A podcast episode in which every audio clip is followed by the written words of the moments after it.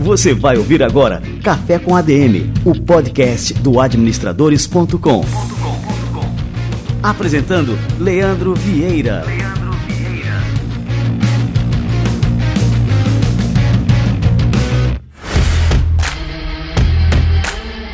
Fala galera, está no ar mais um Café com a DM, a sua dose de cafeína nos negócios. Estamos começando o nosso episódio número 302. E hoje nós vamos falar sobre as leis da vida que vão destravar o seu desenvolvimento pessoal. Eu vou receber aqui o Marcel Scalco, que é consultor em treinamentos comportamentais, e ele vai contar pra gente como ele criou uma metodologia de crescimento que já ajudou mais de 100 mil pessoas.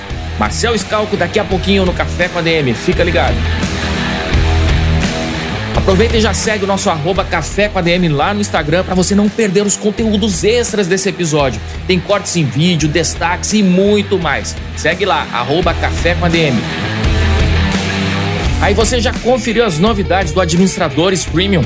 Olha só, nós criamos aqui no Brasil o primeiro streaming de educação em negócios. É uma plataforma tipo a Netflix, só que com cursos e conteúdos exclusivos sobre negócios no lugar de séries e filmes. São mais de 90 cursos e workshops sobre os temas fundamentais que você precisa dominar para ter sucesso no mundo dos negócios tudo com certificado de participação. E mais um detalhe: assinando hoje, você ganha um super box de boas-vindas com caderno, marca-páginas e uma pulseira. Tudo isso com o nosso lema: Nunca pare de aprender. E você nunca vai parar de aprender mesmo. Acesse agora administradores.com.br barra cine e comece hoje mesmo uma verdadeira jornada de transformação.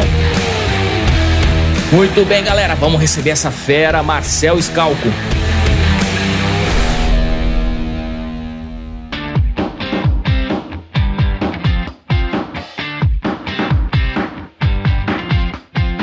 Marcel Scalco é bacharel em administração e direito, é meu colega, olha só. Ele tem pós-graduação em administração de marketing e é fundador e CEO do Grupo Scalco, uma empresa de consultoria em gestão para alta performance e de treinamentos comportamentais. Scalco é treinador comportamental há mais de 25 anos e já treinou mais de 110 mil pessoas com suas metodologias próprias, como o Programa de Gestão para Alta Performance e As Leis da Vida, uma abordagem de desenvolvimento humano que é apresentada pelo autor no seu best-seller As Nove Leis Inegociáveis da Vida. Marcel Scalco também conta com formação em consultoria organizacional e em coordenação de dinâmicas de grupo, entre várias outras. Cara, que honra te receber por aqui, Marcel Scalco. Seja muito bem-vindo ao nosso Café com a DM. Leandro, a honra é minha ser recebido por ti e pela magnífica audiência de administradores do Café com a DM. Estou muito feliz, tenho certeza que nós não veremos o tempo passar e a nossa audiência muito menos. Com certeza. E o Marcel também é meu conterrâneo, né? Ele é do Rio Grande do Sul, está falando direto de São Borja. Ô Marcel, o seu trabalho de consultoria, ele é algo que envolve também uma história pessoal. Né? E você já trabalhava nessa área de treinamentos organizacionais, mas depois que você teve um problema de saúde e também da sua empresa quase falir, você encontrou o seu nicho atual. Queria que você comentasse aqui para a gente, falasse um pouquinho dessa história, né? Como é que foi essa jornada, Marcel? Desde pequeno eu sempre fui um bom menino, querido, educado, gentil, trabalhador, respeitoso, mas com sérios problemas de autoestima e autoconfiança. Então eu entendi inconscientemente, hoje eu percebo conscientemente, que eu precisava estudar e trabalhar como um modo de autoafirmação.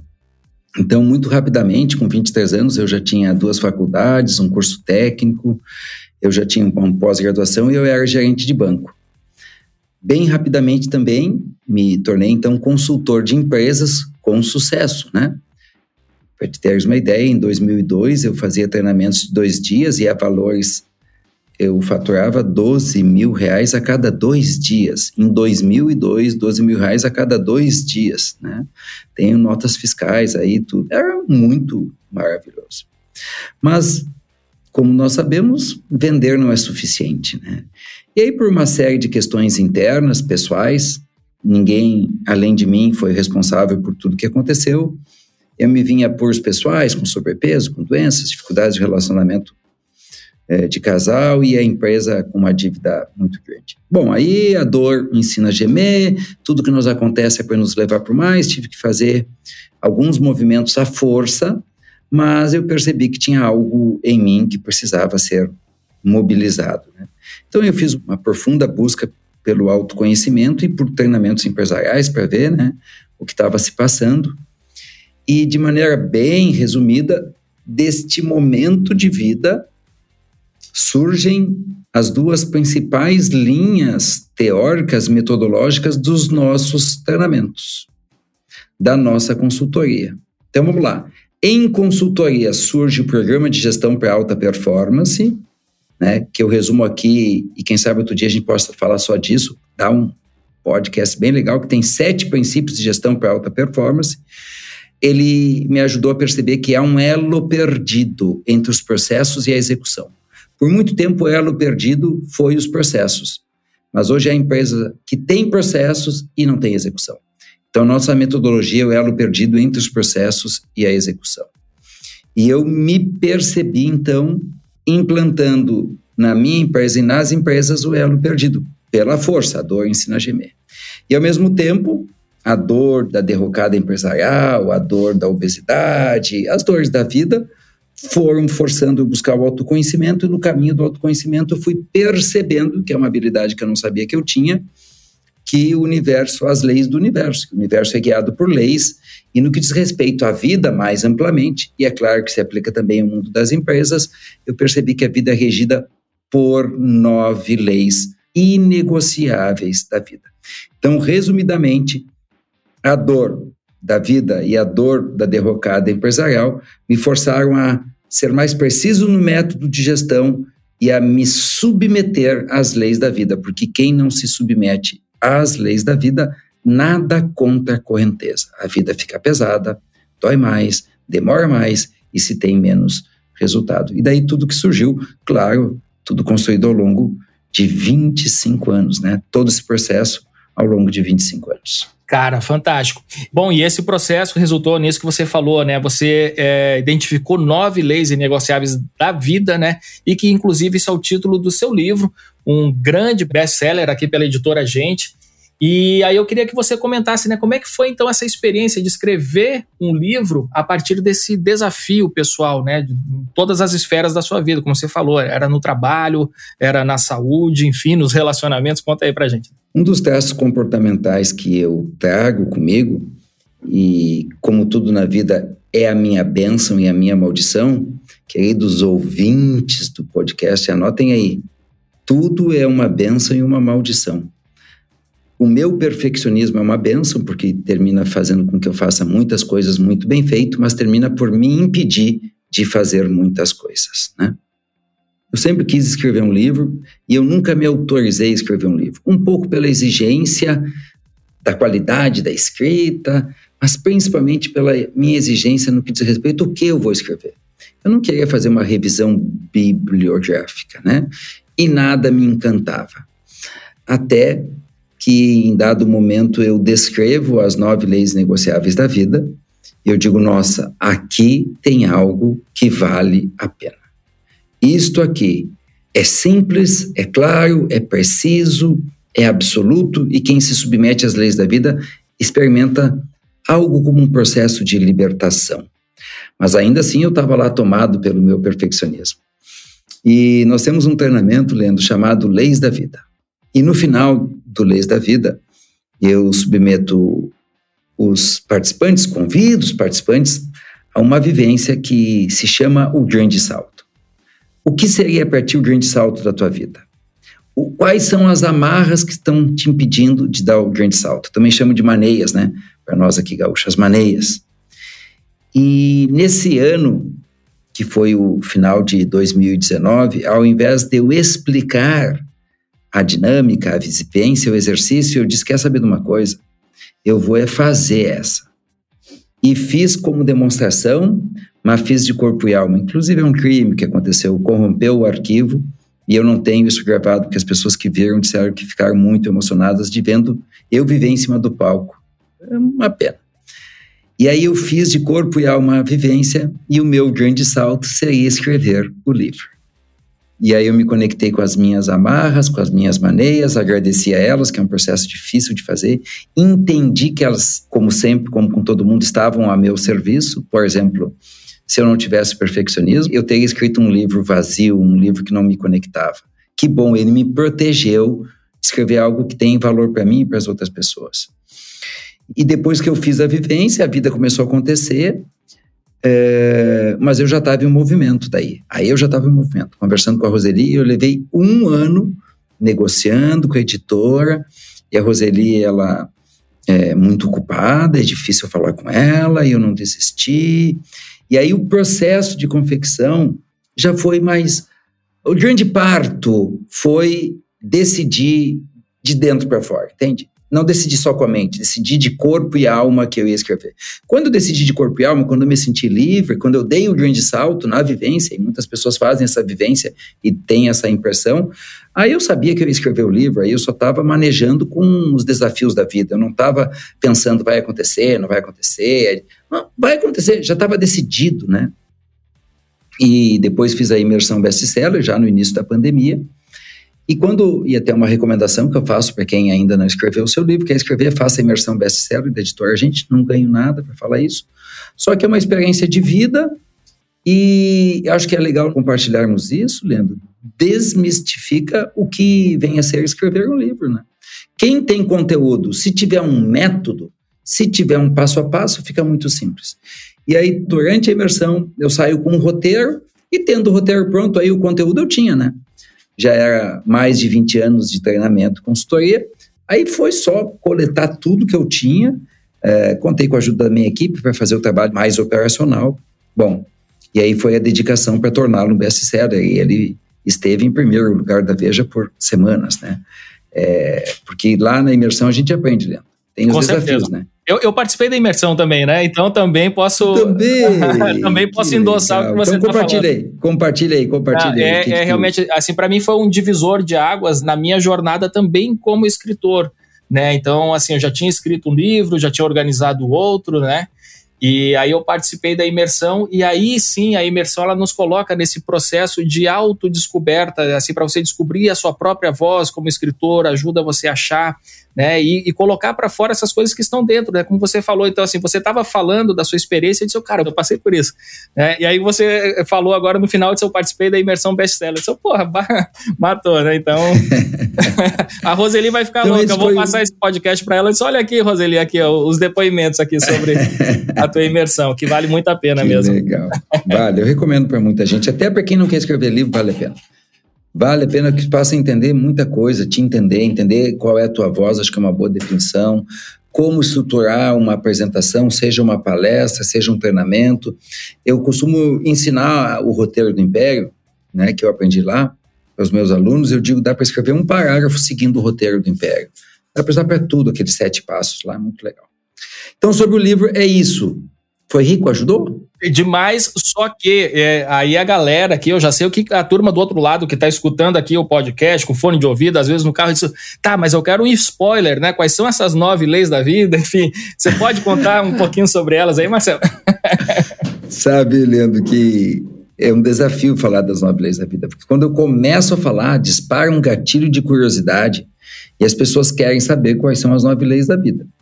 E ao falá-las simplesmente citando-as ou falando superficialmente, não dá para depreender todo o conteúdo, que, muito embora não seja difícil, é profundo. Então, o que, que eu decidi? Quando chega nesse ponto aqui, beleza, eu vou citar as leis da vida, vou falar muito brevemente cada uma e depois a gente vai aprofundar aquelas que fizerem mais sentido para ti, para mim, para o tema e para o nosso público, que são os administradores. Então vamos lá, vida é movimento. LV1, vida é movimento. Onde há vida, há movimento. Isso é importante para o empresário. O empresário que começa a parar de fazer movimento, gestor, empreendedor, administrador começa a parar de fazer movimento, ele começa a contrariar a vida, ele começa a nadar contra o fluxo da vida, contra a correnteza da vida. Porque as nove leis da vida, Leandro, elas formam o fluxo da vida, elas dão um norte, uma direção. É como se dissesse assim: é para lá, é para lá. Então, para lá significa tem que fazer movimento. Parou de fazer movimento, está fazendo para cá. E aí tem um confronto, porque o teu comportamento está desalinhado com as, com as leis da vida. LV2, eu chamo assim as leis da vida para não ficar tão longo. Vida é presença.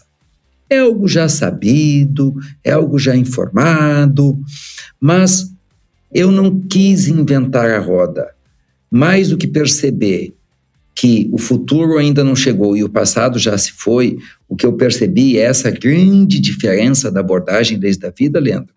É a inexorabilidade, a inevitabilidade, a inegociabilidade das leis. Vida é presença. Não é uma sugestão, não é uma recomendação, não é um aconselhamento, é uma compulsoriedade. Por bem ou por mal, tu fará movimento. Como assim? Ou tu te moves de casa para academia ou de casa para hospital. Vida é presença. Ou tu fica presente de corpo e alma por bem, ou a vida vai atuar sobre ti e vai te trazer para presente. Uma pessoa distraída, tá andando pela rua, com a cabeça no mundo da lua, não está presente, está com a cara numa placa de trânsito, na calçada. A mente está fora, o corpo está aqui, então ela não está presente. No instante que ela dá com o rosto na placa de trânsito, a dor imediatamente traz ela para onde mesmo? Para o presente. E assim é, foi assim comigo. Quando a minha empresa foi mal, eu não estava presente, eu olhava os números e não via. Eu olhava os demonstrativos econômicos, financeiros, e eu não via. Eu não via que a empresa estava rumo ao caos, ao apocalipse, ao fim, porque eu não estava presente, o meu corpo estava ali.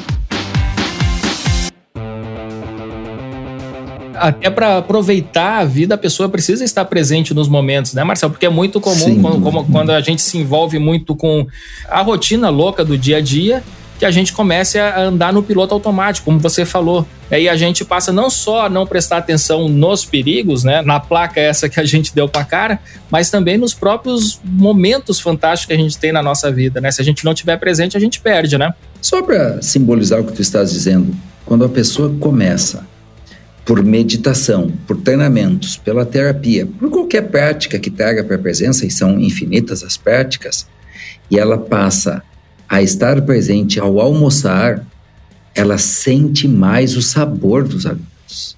E olha que loucura. Então eu me sacio mais facilmente estando presente, porque o sabor do alimento é para me dar um sinal que é bom que eu posso seguir comendo, mas é para me dar prazer e para desencadear o processo de saciedade. E quando eu estou com a cabeça no mundo da lua, sabe, é uma máquina de comer, um robô comendo e não sacia, não conecta tudo que precisa ser conectado, para tu teres uma ideia da importância da presença. Então eu não desfruto a minha vida assim se não estou presente. Vida é verdade, vejam que sempre é uma compulsoriedade, mais cedo ou mais tarde a verdade sempre prevalecerá. Eu não vi a minha empresa indo para o buraco, mas daqui a pouco eu vi, porque mais cedo, mais tarde a vida prevalecerá. Eu me lembro quando eu pesava 96 quilos, eu deitava na cama, e era deitado que eu fazia esse teste. Eu botava a mão na minha barriga, mas deitado ela diminuía e eu dizia para mim mesmo: eu não estou gordo. E eu cheguei a 72 quilos. E como que eu não estava gordo? Eu não via. Tinha um processo de negação. Mais cedo ou mais tarde a gente vai ver. Existem casais que dizem tá tudo bem. E aí quando vê o marido aparece com outra, a esposa aparece com outro. Ué, mas não estava tudo bem? E assim é. A verdade prevalecerá. Aqui tem uma dificuldade, Leandro que nós temos uma mente, e essa mente tem vida própria. E é essa mente que distorce a realidade que faz eu acreditar. E de que verdade eu estou falando? Principalmente a verdade interior. Nós somos 95% inconscientes. E os nossos comportamentos que se manifestam aqui no mundo externo são apenas a ponta do iceberg. E o que determina são as nossas feridas, as nossas dores, os nossos traumas, nossos ciclos não concluídos e é essa verdade interior que nós precisamos acessar. Na vida privada, como é que a gente faz isso? Terapia, meditação, imersões de autoconhecimento. Na empresa, como é que a gente faz isso? Feedback. Feedback, feedback, feedback, porque feedback dado pelo chefe, pelo colega, arranca as máscaras, o sistema de defesa. Eu tenho que acessar a verdade. Todos nós deveríamos pedir feedback frequentemente, mas nós morremos de medo da verdade. Até porque a próxima lei da vida é conexão. nós não estamos sós, nós estamos conectados a um sistema familiar, nós estamos conectados à China. Me lembro quando veio o Covid, eu digo, tá, é lá na China, o que, que eu tenho que ver com isso? Agora está a China e os Estados Unidos lá brincando de dar tirinho, né? E aí alguém vai dizer, não, mas é lá a guerra. Nós estamos conectados nas empresas, né? Conectados com os colaboradores, com os clientes, com os fornecedores, com o governo. Todo mundo sabe isso, mas a gente subestima isso. A gente não zela pelas nossas conexões, e conexões também são engrenagens. Então, reconhecer que nós estamos conectados e que a gente não dá conta de nada sozinho, nossa, para qualquer pessoa é fundamental, para um administrador, um gestor, um empresário, meu Deus do céu. Né? Eu, quando faço treinamento empresarial, eu pergunto assim, quem que está cuidando do teu patrimônio agora? E aí o pessoal diz, ah, minha equipe, né? É, quantos milhões tem patrimônio? Tanto. Quantos funcionários estão lá? Tanto. Pois é, tu está aqui, né? E quando tu sai de férias, né? Quem cuida do teu patrimônio? É só uma imagem que eu quero passar para eles. E aí eu pergunto, quem já chegou das férias e pelos funcionários que passou ou na primeira reunião agradeceu formalmente? Pessoal, eu estive 15 dias em férias, eu saí, eu voltei e a empresa funcionou na minha ausência e eu quero agradecer a vocês. Tu já tinhas te dado em conta disso e sabe, Leandro, que muitos não se dão em conta do quão conectados estão com a sua equipe de colaboradores. Muitos sim, outros não. Depois de vida é conexão, vida é dor. Essa é uma das leis mais polêmicas, né? Porque as pessoas não ouvem eu dizer que vida é dor, elas ouvem eu dizer que vida é só dor. Mas eu não disse que vida é só dor. Eu estou dizendo que vai ter dor na vida. Ah, mas tu é muito pessimista. Não, eu apenas sou um atento observador da realidade. E eu quero que tu me diga aonde há vida sem dor. Não existe, né? né? Não existe vida sem dor. Então, no campo pessoal, vamos assim dizer, ou eu tenho a dor de fazer músculo, ou eu tenho a dor de me olhar no espelho com pneuzinhos. Que dor eu escolho? É uma dor.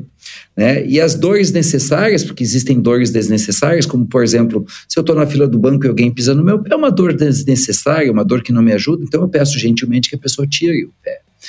Mas existem dores necessárias, como por exemplo, desligar um homem muito pobre com sete filhos, mas que eu já dei feedback, eu já dei treinamento, e ele simplesmente não consegue desempenhar a sua função. Dói. Dores necessárias, como por exemplo, fechar uma filial que eu já mudei o posicionamento, que eu já fiz uma reforma, que eu já mudei o gerente, e eu vou ter que, com três meses, dado o tremendo prejuízo, sentir a dor, de alguma forma, macular a marca, mas pode macular ainda mais no futuro, a dor de reconhecer que eu não fiz uma boa pesquisa de mercado, a dor de desligar pessoas, a dor. Vida é dor, né? Vida é dor. Dúvida. Ela está sempre presente. Mas aqui tem uma coisa bonita, né? Quanto mais dor, no corpo, mais músculo. Quanto mais dor em gestão, mais músculo. Quanto mais dor na alma, mais músculo emocional. Musculatura emocional. E eu vou dando conta de cada vez mais desafios. Vida é concordância. É em relação àquilo que a gente não tem mais nada para fazer, né? Quantas vezes as pessoas ficam brigando com o passado, ou brigando com o que está acontecendo aqui, ou brigando com o que vai acontecer, Leandro, né? Tem gente que não dá o passo com medo que dê errado, porque não concorda que dê errado, então não dá passo. Mas aí tá errado, não dá o passo. Né? Então é uma coisa, é uma coisa maluca. Então, quando alguém coloca um negócio, quando alguém se demite de um emprego para empreender, ele pode, não tem que estar, tá, mas ele pode estar em paz. É o famoso seja o que Deus quiser, mas do coração, não só da mente. Não pode ser só com ego é quando eu estou em paz com o futuro, porque se eu fico encanado com o destino, se eu fico preocupado com o que vai acontecer, eu tô lá e a minha vida está acontecendo aqui, eu não tomo os cuidados necessários. Aqui se confunde porque as leis da vida se comunicam com vida é presença. Então, vida é concordância ao que foi, ao que está sendo, não briga com o que está sendo, atua em relação ao que está sendo. Não, mas não podia, eles tinham que ter tomado providência. Eu já falei cem vezes. Cara, não adianta tu dizer que eles tinham o quê, que tu já falou o que que tu, como gestor, vai fazer agora. Agora com o que está acontecendo aqui. O que, que, providência tu vai tomar depois que apagar o incêndio? Tu vai fazer um novo programa de prevenção ao incêndio. Para de brigar com a realidade. Agora não é a hora. Agora é a hora de apagar o incêndio. Depois de vida é concordância, nós temos vida é conclusão, que a vida é feita de ciclos e eles têm que ser fechados.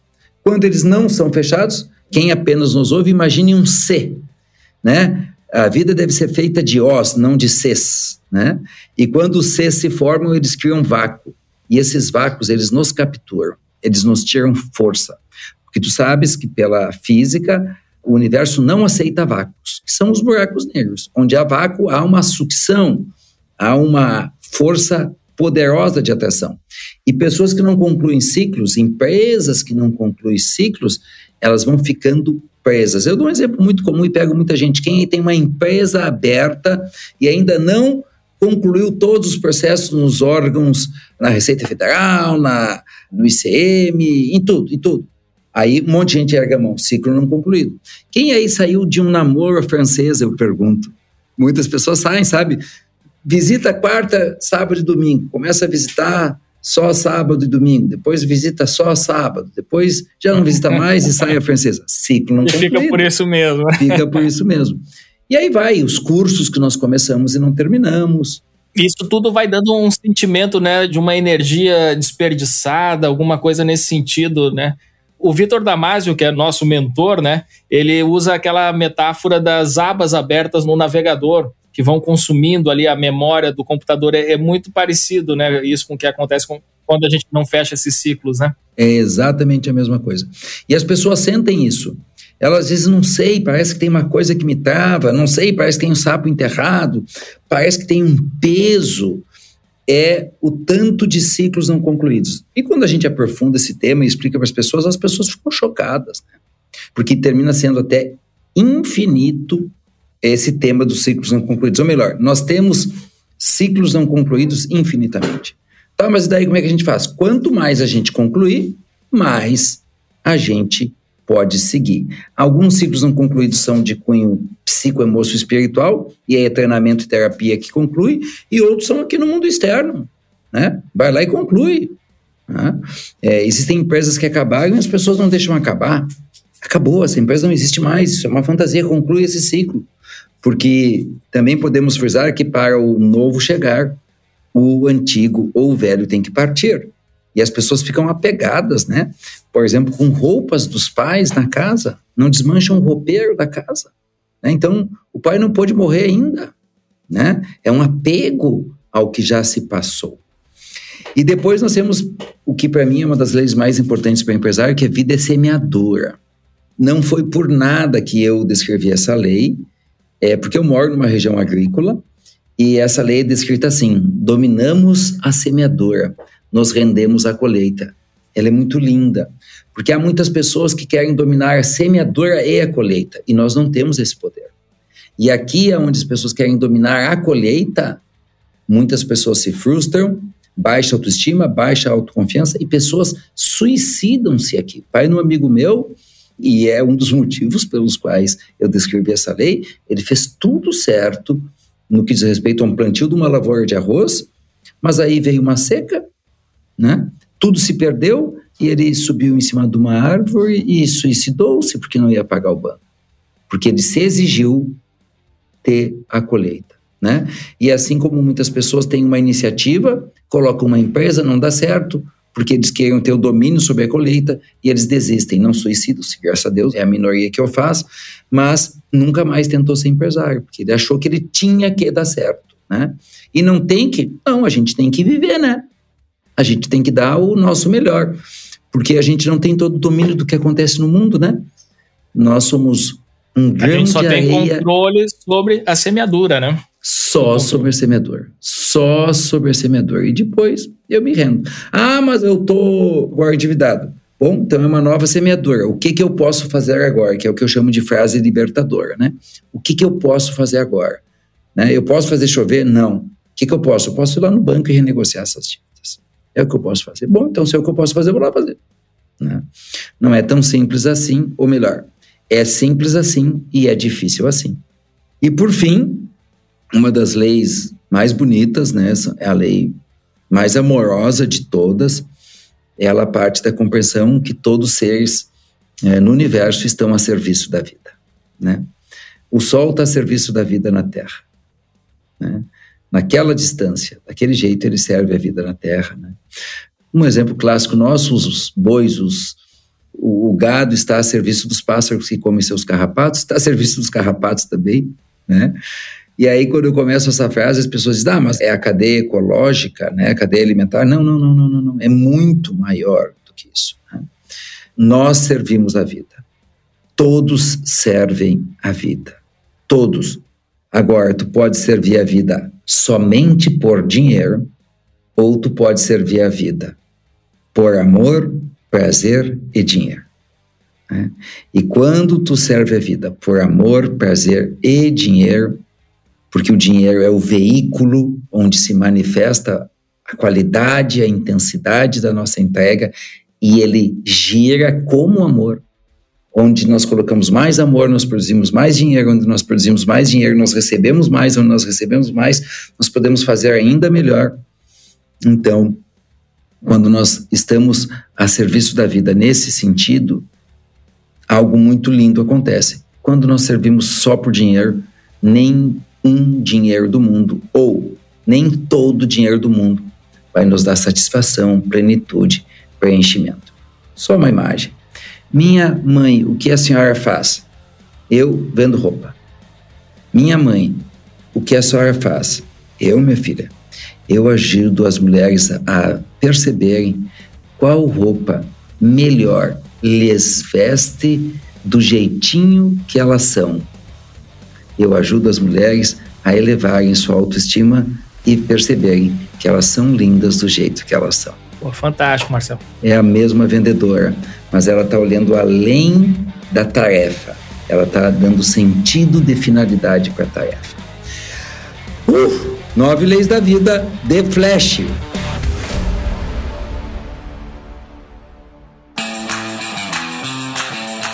É, você já identificou qual das leis, na maior parte, essas pessoas ignoram né, quando elas vão te procurar ajuda? Existe alguma lei que diz assim, pô, essa aqui a galera tá sempre, né, ignorando essa lei aqui que é fundamental. Todas são fundamentais, mas acredito que uma seja mais recorrente que a outra, né? Todas são fundamentais, elas se comunicam, elas são sistêmicas entre elas, uma ajuda a outra. Toda vez que tu respeita uma, as outras também se movem como uma engrenagem. Por algum tempo, quando eu era mais mocinho ingênuo, eu achava que a vida é movimento. Pelo tanto de pessoas que reclamam que procrastinam e pelo tanto de pessoas que a gente vê sem iniciativa na vida, etc, etc, etc. Eu já estou há 25 anos nesse caminho, eu tenho mentorados e eu já faço treinamentos para mil pessoas num salão. Então, quando eu termino de descrever as nove leis da vida, eu pergunto: quem aí tem dificuldade com LV1? A mão. LV2? A mão. LV3? E disparado, mas disparado, sem concorrente, sem concorrente, LV6, vida é concordância. As pessoas não concordam com a vida do jeito que ela é. As pessoas não concordam com seus pais do jeito que são. As pessoas não concordam com seus esposos, não concordam com seus filhos, os filhos tinham que ser diferentes, não concordam consigo mesmo, não são, concordam com seu chefe. As pessoas reclamam da temperatura. Ah, tá chovendo, mas tá, tem que chover, né, meu filho? Tem que chover, né? Senão nós vamos morrer de sede, né? Porque quando tá quente, tá quente, quando tá frio, tá frio. Vida é concordância e não é com essa simplicidade que eu tô falando, é num nível muito profundo. E aí que eu sou um atento observador da natureza, eu percebi. Ao ficar brigando com a vida como ela é, as pessoas gastam energia aonde elas não têm mais nada para fazer e então perdem energia para fazer o movimento. É por isso a procrastinação. A procrastinação é pela discordância do que aconteceu e do que possa acontecer. Ah, eu não vou estudar para um concurso. Olha essa, por quê? Porque eu discordo se eu rodar do concurso. Então, quer saber de uma coisa? Eu não vou estudar. E aí, quando eu não passar, sabe o que, que eu vou dizer? É, eu não estudei mesmo. Eu mesmo crio um álibi. Eu mesmo crio um álibi. Né, eu já sabia que eu não ia passar. Porque já imaginou se eu dou o meu máximo e não passo no concurso? Eu, eu sou meio burro. Então, não, é entre ser burro e não ter estudado, é mais fácil que, pô, eu tava muita coisa para fazer, e eu não estudei, e a gente fica aí no que eu chamo de Lalalândia, ou Ilha da Fantasia, contando histórias para nós mesmos. E é o maior desafio. E aqui eu nem vou ter tempo para explicar, porque como é que eu concordo? Rapaz, Por que, que não é aceitação, tá bom? Porque as pessoas, depois que descobriram que tinham que aceitar, sabe o que, que elas passaram a dizer para elas mesmas, Leandro? Tá bom, eu aceito, mas eu não concordo. Ah! eu aceito, mas eu não concordo. Porque a gente pode aprofundar isso outro dia, uhum. ou quem lê o livro, porque o livro é legal, porque é mais longo, óbvio, e tem exercícios. Para cada lei tem um exercício. Exercício de transformação mesmo, simples, que a pessoa faz na sua casa. Atividades. Mas é difícil. Fazer movimento eu vejo no mundo externo. Eu levanto e busco uma coisa, ou eu digo não, é um movimento, né? Agora, concordância é mundo interno, é espiritual. Mundo interno, vida é concordância, é psico-emócio espiritual. E aí é muito difícil que a gente não maneja nesse mundo, né? Eu achei interessante, Marcelo, que você falou essa questão. Eu aceito, mas não concordo. Existe uma diferença muito grande entre a aceitação genuína e a resignação. Então, a resignação muitas vezes é, é esse comportamento, né? Ah, tá bom, não tenho o que fazer, então eu aceito. Mas não é um, um aceitar realmente de fato, né? Abraçar aquela realidade, né? Sabe, Leandro, é muito bonito isso que tu disse. Eu vivo isso diariamente, né? Muita mentoria, muito treinamento.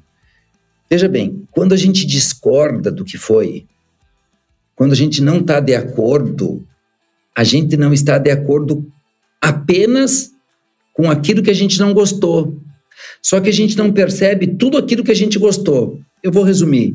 Eu reclamava de não ter sido jogador de futebol. Falei pro meu filho, ele disse que bom, pai.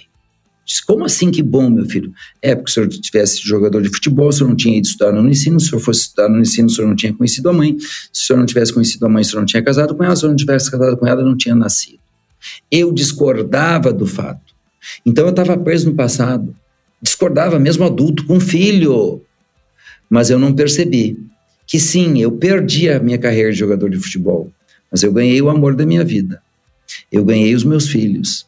E eu ganhei esta carreira aqui. Então, é uma fantasia, uma ilusão, é da mente. A mente não gosta da dor, a gente está aqui com o cérebro reptiliano, aquela história, a gente só quer prazer, né? Só quer a sobrevivência. E a gente queria que não tivesse aquela dor lá, né? Só que a vida é dual. Ela tem luz e sombra, alegria e tristeza, medo e coragem. A gente queria só a parte bonita da vida. E aí fica discordando da vida como ela é. Quando nós nos disponibilizamos para a vida com tudo que ela tem, a gente vive tudo que ela tem. Muitos dos meus alunos, quando passam por uma dificuldade, dizem: tá tudo bem, Marcelo. É só a vida acontecendo. Que é o nosso jeito de dizer o que queríamos nós, né? Que não acontecesse nada de ruim na nossa vida? Não, coisas ruins vão acontecer. É só a vida acontecendo. A vida implica em coisas boas e em coisas ruins e nós só podemos atuar, tu já sabes isso, né? A gente estuda na agitação, sobre as variáveis controláveis e as influenciáveis. De resto, a gente abre mão, não fica gastando energia com isso. Com certeza. Eu estou lembrando aqui da música do Legião Urbana e que, na verdade, eles citam, acredito, um texto budista, quando ele fala que tudo é dor e toda dor vem do desejo de não sentirmos dor. Maravilhoso. Sim, eu bebi em diversas fontes, Sim, eu sou um meditante e eu medito e tenho uma formação em instrução de meditação, onde eu leio textos Zen. E essa frase, vida é dor, é inspirada no Zen budismo, mas em muitas outras abordagens, porque muitas outras abordagens falam, mas é exatamente isso. Tem uma outra frase, que é do Tony, tá? Mas tem no Zen budismo também, que é assim: o maior problema do ser humano é não querer ter problema. Esse é o problema, né? E a fonte de todo sofrimento, então, é lutar contra a dor. E aí eu vou, só para ajudar as pessoas, as dores inevitáveis. Porque as dores inevitáveis eu vou lá e evito. Tá tudo bem. Só que tem dor inevitável, que são o que eu chamo as dores que me levam para mais. Dor da musculação. Escolhe a dor de fazer musculação, agora eu vou pegar um pouquinho mais pesado, ou a dor de ficar buchudo. Tá tudo bem. Só tem uma coisa, seja adulto arca com as consequências da tua escolha. É só escolher a dor. Muito bem. Marcel, a gente tem um quadro aqui no programa que a gente sempre finaliza com uma indicação de leitura do nosso entrevistado. E lógico, né, a indicação do programa de hoje é o teu livro, né, As Nove Leis Inegociáveis da Vida. E aí, mas eu queria saber assim, alguma leitura que te marcou toda a tua trajetória que você acha que também vale a pena aqui que os nossos ouvintes tenham acesso né, e que leiam.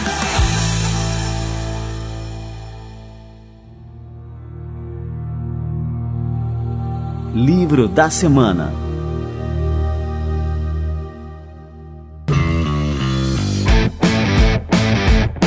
Quando falou, a primeira coisa que veio, mas eu acho que tanta gente já passou por aqui que já recomendou um livro que para mim impactou substancialmente, que eu vou mencionar um passant, que é Feitas para Adorar, assim, que para mim é um tratado de gestão. Mas aí eu te ouvi um pouquinho mais e eu quero recomendar um livro que toca profundamente a alma, porque é A Última Grande Lição.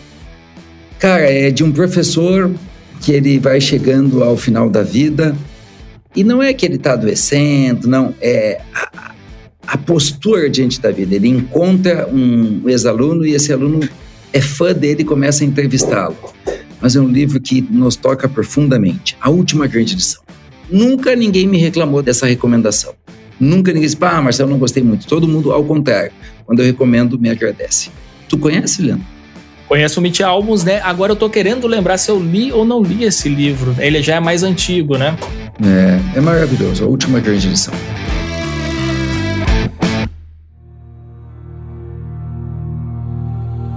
Livro da semana.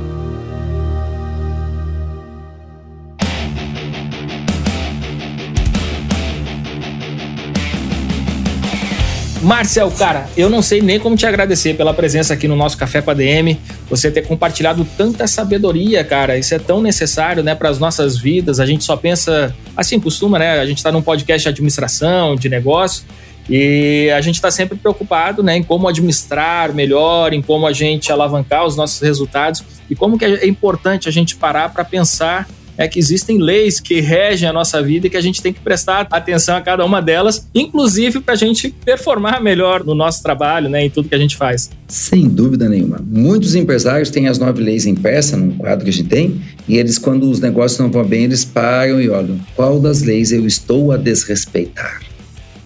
E aí começa a fazer uma autoanálise. Cara, tu me agradece do jeito que tu já me agradeceu e tu me paga indo no meu podcast. Só que eu sou meio chato, maniático, perfeccionista. Eu faço ao vivo em São Paulo. Um dia desses. Ah, perfeito. Não, vamos, vamos, marcar, com e certeza. A gente, e a gente vai fazer. Pô, fico honrado. E eu recebo tua gratidão e fico honrado também com o teu convite. Espero que nós tenhamos sido úteis a essa audiência maravilhosa. Aqui Demais, sem dúvida aqui, Marcel. Muito obrigado mesmo, Marcel. Um abraço e até a próxima.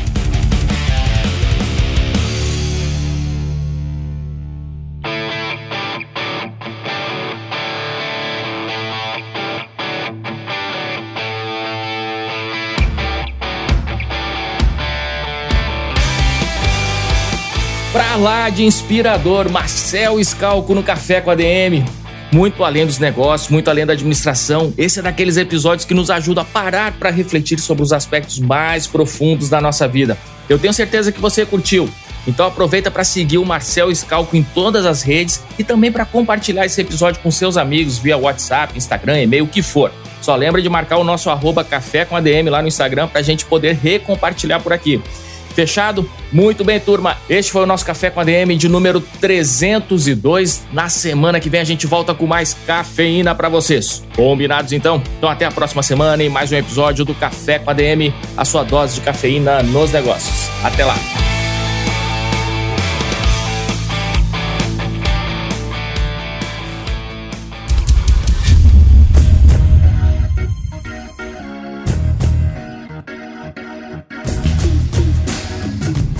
Você ouviu Café com ADM, o podcast do administradores.com.